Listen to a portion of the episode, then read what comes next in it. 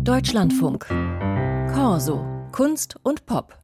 Dass soziale Medien mit ihren geschönten Postings der Seele oft nicht so gut tun, ist bekannt und dass das besonders für Mädchen und junge Frauen gilt, die gesellschaftlich ohnehin unter optischem Perfektionsdruck stehen.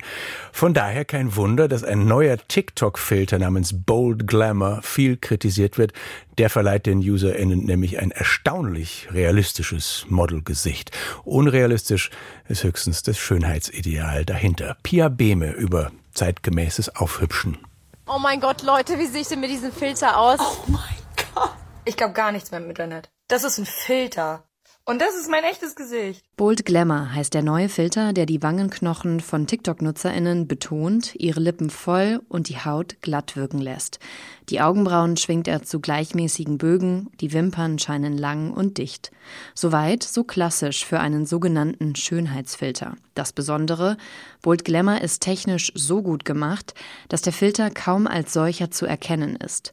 Anders als bei bisherigen Filtern verschwindet er nicht, wenn NutzerInnen sich zum Beispiel ins Gesicht fassen. You can't even ich teile die Sorgen, dass diese Filter problematisch sind, weil eben das vermittelt wird, ein Ideal vermittelt wird, das in der Regel nicht erreichbar ist. Katrin Karsey von der Katholischen Universität Löwen untersucht, wie soziale Medien sich auf unser Wohlbefinden und Körperselbstbild auswirken.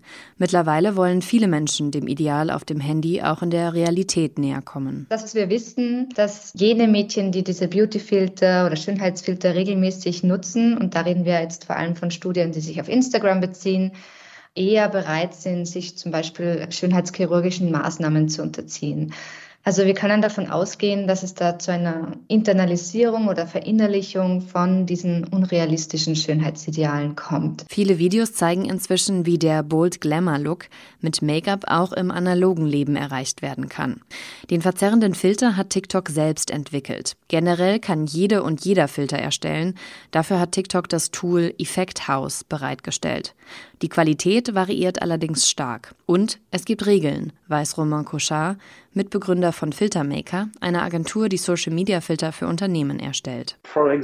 Man kann zum Beispiel keine gewalttätigen Elemente in einen Filter integrieren. Man darf damit auch keine Werbung für Alkohol oder Drogen machen. Laut TikToks Guidelines sind auch Filter verboten, die kosmetische Operationen oder Essstörungen bewerben. Verzerrende Filter bisher nicht. Hier gibt es ja erst Bemühungen, dass man manche Inhalte auch erst gar nicht sieht. Wenn es um so stark verzerrende Filter geht, könnte man sich das durchaus überlegen, welchen Nutzen haben die und welchen Kosten haben die, braucht es diese und könnte man die nicht auch regulieren. Im Interesse von TikTok wäre die Regulierung der ja eigens erstellten Filter allerdings nicht. Bold Glamour ist für die Plattform ein voller Erfolg, nicht trotz, sondern wegen der vielen Reaktionen darauf. Wenn man den Nutzerinnen und Nutzern Filtereffekte anbietet, bleiben sie länger auf der Plattform. Es geht TikTok darum, virale Inhalte zu erschaffen. Nach dem Ausschalten des Filters fühlten sich einige Nutzerinnen hässlicher als vorher.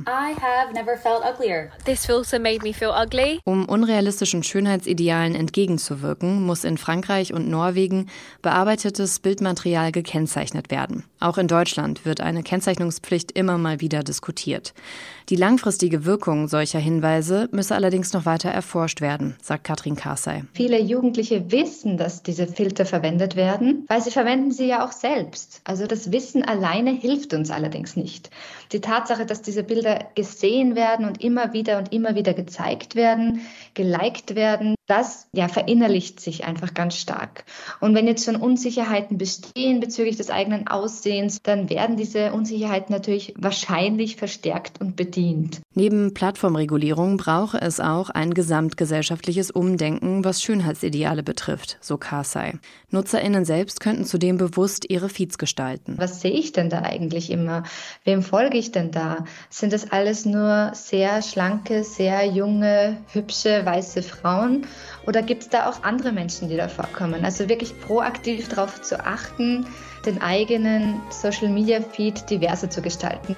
Und falls Sie es mal ausprobieren wollen, sich aber für TikTok zu alt fühlen, es gibt auch einen Teenage-Filter. Da sieht man noch im Ruhestand keinen Tag älter aus als 16.